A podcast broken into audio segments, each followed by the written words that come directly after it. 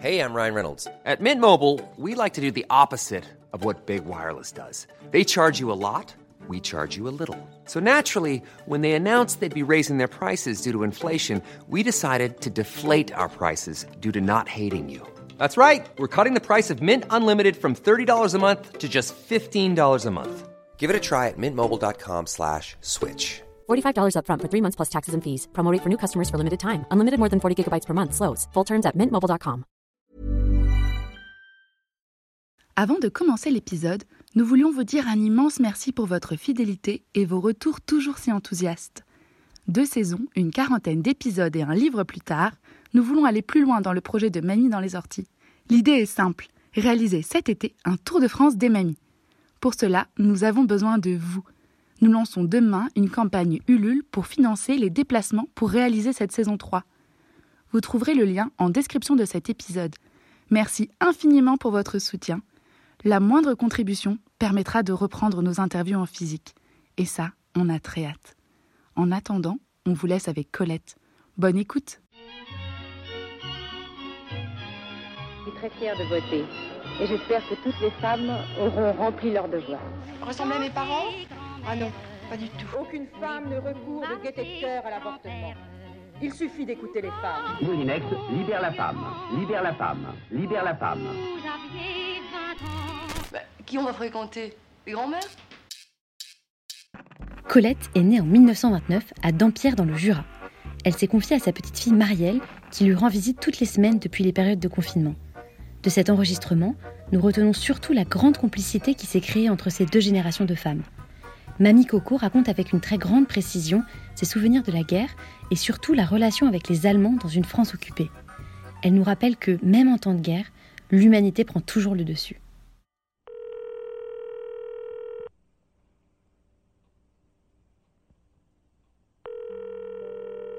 Du coup, est-ce que tu te rappelles des questions ou pas? Oui, je me souviens. Je me souviens qu'il y avait des questions que- qui m'intéressaient, d'autres auxquelles je n'aurais pas répondu. Tu avais plutôt deux questions qui t'inspiraient sur les cinq. Exactement.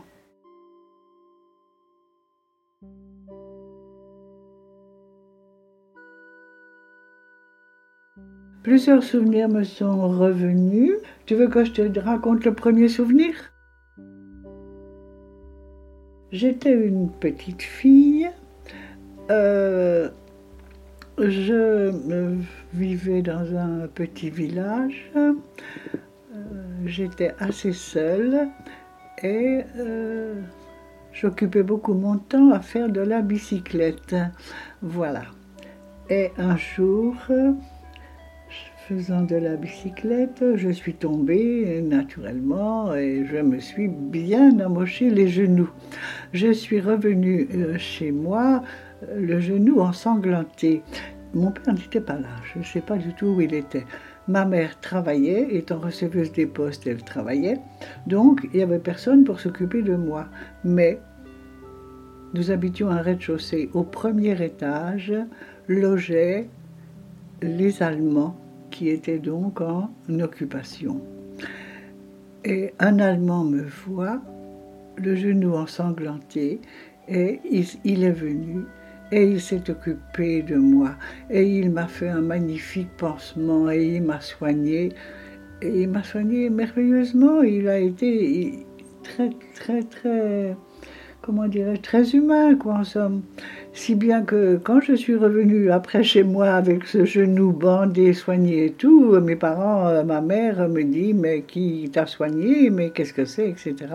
Et je lui ai expliqué. Et voilà. Et pour moi, le souvenir de le souvenir de l'occupation, pour moi, eh bien, c'est un acte de, de générosité, d'humanité de, de cet homme. Et moi, c'est ce qui me reste. C'est ce qui me reste. Mais avoir 10 ans dans les années 40 et vivant à la campagne, ce n'est pas du tout comme aujourd'hui. J'estime que je devais avoir euh, oh, peut-être euh, 7 ou 8 ans d'âge mental. Je n'étais pas très très euh, dégourdie, éveillée, tout ça.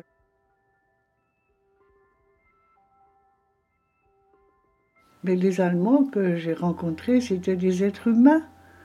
C'est toujours comme ça que je les ai ressentis. Voilà, mais je me souviens également, parce que puisque tu me parles de la guerre et des Allemands, que à un moment donné, il y a eu des prisonniers allemands et qu'il y avait en face de la poste une toute petite ferme avec des bêtes, bien sûr, des vaches, des chevaux, tout ça. Et les fermiers employaient un prisonnier allemand. Ils étaient, de bons Français, bien sûr, mais ils, ils étaient très durs avec ce prisonnier allemand, très durs. Et je me souviens qu'il venait à la poste pour envoyer du courrier, et ma mère lui parlait volontiers, et je me souviens qu'elle lui raccommodait ses chaussettes.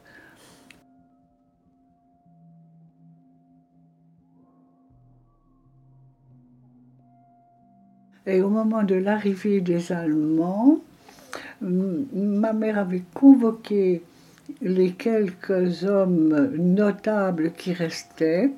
Il devait être quatre ou cinq, notamment le boulanger, déjà. Et puis, qui d'autre Je ne me souviens pas. Le maire euh, Le maire, le maire, je ne me rappelle pas. Et comme il y avait de l'argent à la puisqu'elle était receveuse des postes, elle était responsable donc de l'argent qui était là. Elle avait convoqué donc ces messieurs, je ne crois pas qu'il y ait eu de femmes, non, j'ai pas l'impression. Et ils étaient allés dans, le, dans un champ et ils avaient brûlé cet argent pour ne pas que les Allemands le trouvent à leur arrivée.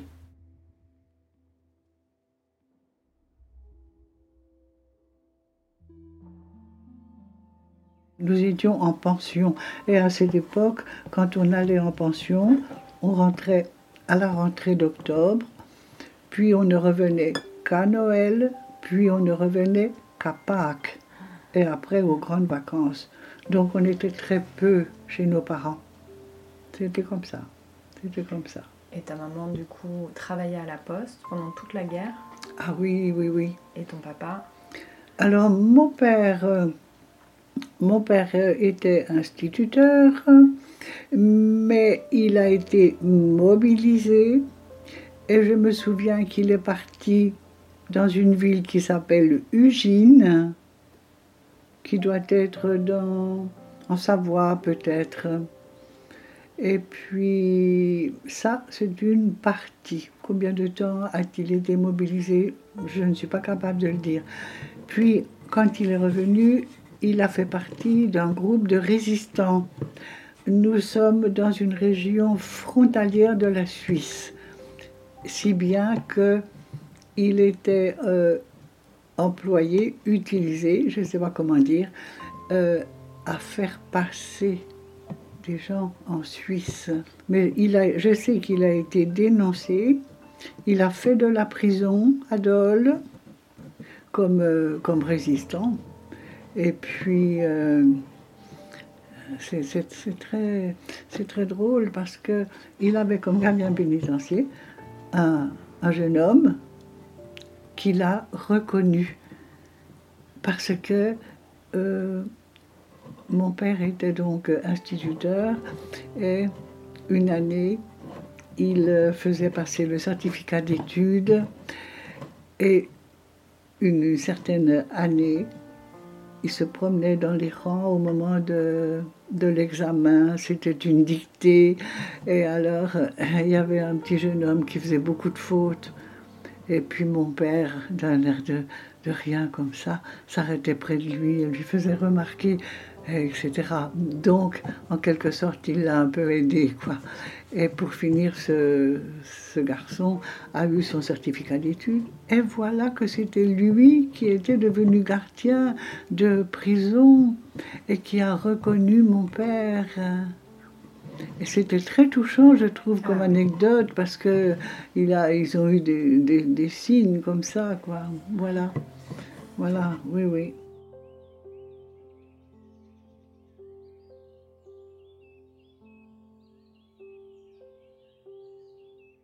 La préfecture du Doubs, Besançon, une très grande ville.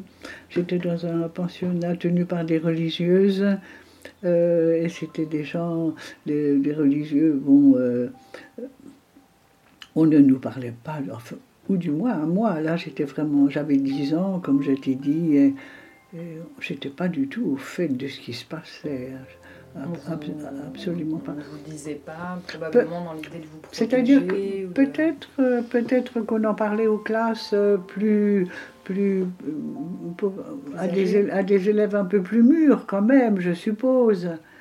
Mais je me souviens que le soir, après le dîner, on faisait des rondes dans la cour, parce qu'on faisait des rondes à cette époque-là, en se tenant par la main et on chantait. Et, on chan- et qu'est-ce qu'on chantait? Des, des chants à la, à, à la gloire de Pétain. Ah oui? Ah oui, ah oui, oui, oui. T'as des souvenirs de Maréchal, nous voilà devant toi, le sauveur de la France. Oui, oui, oui. Ah oui, oui, oui. Ah oui. Mhm. Ben oui, mais voilà. hein. Oui. Tu te souviens ce que tu pensais de, de Pétain à cette époque-là? Je savais pas bien qui c'était. J'étais pas très curieuse de tout ça. J'étais- pleine de vie, mais pas du tout. Je, je ne. D'abord, on ne nous en parlait pas beaucoup. On n'avait pas tellement d'informations. Je sais que lorsque la gare de, la gare de Besançon a été bombardée, euh, il y avait des sirènes, bien sûr, qui sonnaient. Alors on allait dans les caves, bien sûr. Et comme c'était l'hiver, on avait des engelures aux mains. Alors on descendait dans les caves et les bombes tombaient sur la gare. Et pendant ce temps-là, nous étions là et nous, nous récitions le chapelet en faisant des, marionnettes pour que le sang circule, tu vois. Pour voilà, voilà, voilà mon souvenir. C'est fou quand même de se souvenir de ce détail-là. Je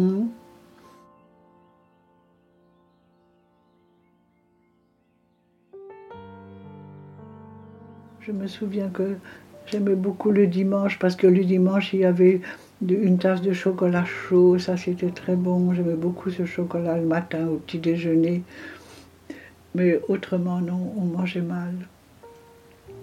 Mais ça ne me privait pas tellement. Non, pas tellement.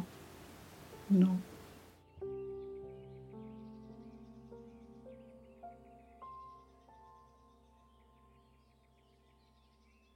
Euh, J'avais vu sur une revue qu'il était organisé un, un- séjour.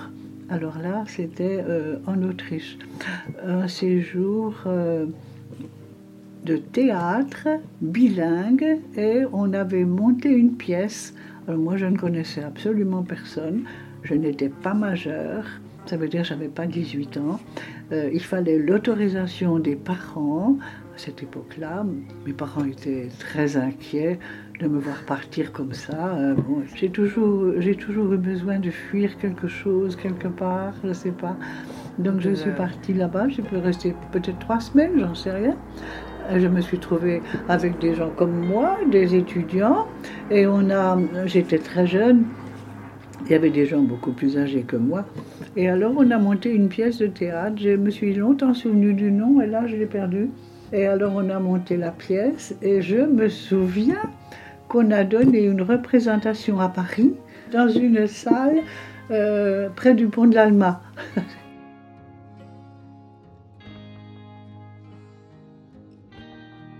T'as des Non, cheveux mais c'est- euh, incroyables, ils sont longs, tout Mes cheveux Ah oui, Ah oui, ça, je, je suis très fière de mes cheveux.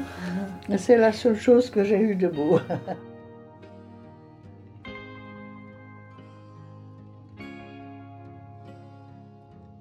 Ensemble, Marielle et Mamie Coco ont ensuite pris le temps de regarder les photos de jeunesse de Colette. Au fil des albums, elles ont évoqué la passion de Colette pour son métier d'institutrice, ses années d'études à l'école normale et ses relations très riches avec ses élèves.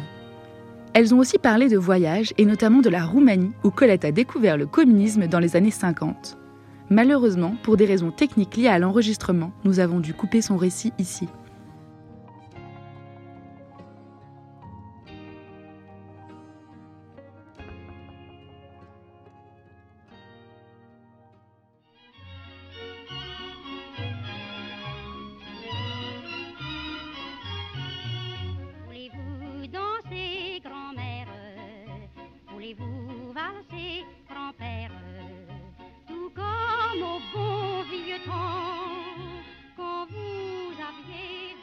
Je regrette de ne pas avoir euh, interrogé davantage mes parents.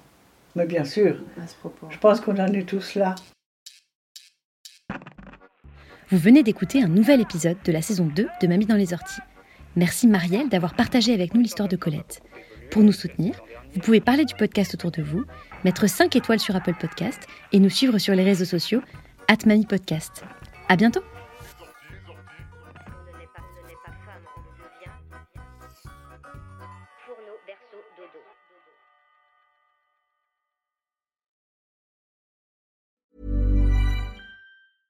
Mom deserves the best, and there's no better place to shop for Mother's Day than Whole Foods Market. They're your destination for unbeatable savings, from premium gifts to show-stopping flowers and irresistible desserts. Start by saving 33% with Prime on all body care and candles. Then get a 15-stem bunch of tulips for just $9.99 each with Prime. Round out Mom's menu with festive rosé, irresistible berry chantilly cake, and more special treats. Come celebrate Mother's Day at Whole Foods Market.